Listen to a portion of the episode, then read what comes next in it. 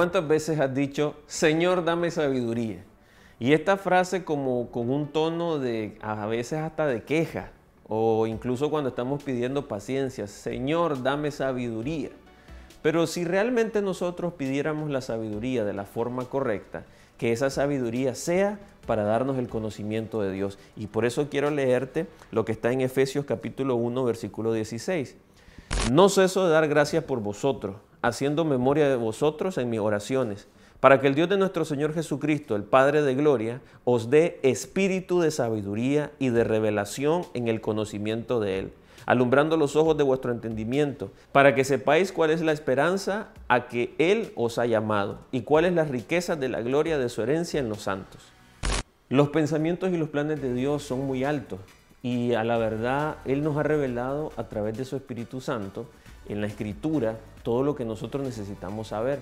Pero es importante que la interpretación de la palabra de Dios no puede ser personal, sino que necesitamos de una comunión íntima con el Espíritu Santo. Ahora, si el objetivo es que yo conozca la palabra de Dios, yo debo de estudiarla, debo de revisar el contexto, debo de buscar los significados en el original de las palabras, tanto en hebreo como en griego.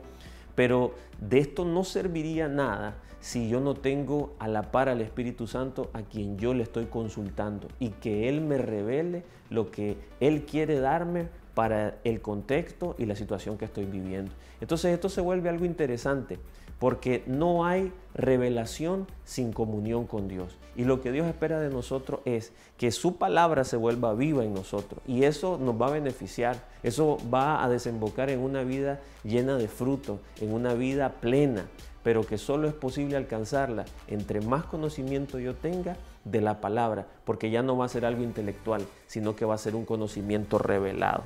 Y la revelación de Dios nos lleva a una obediencia total ya que no se trata de un conocimiento humano, sino de una palabra viva que transforma todo nuestro ser. La próxima vez que pidamos sabiduría, que sea la sabiduría que el Espíritu Santo da para conocerlo más a Él.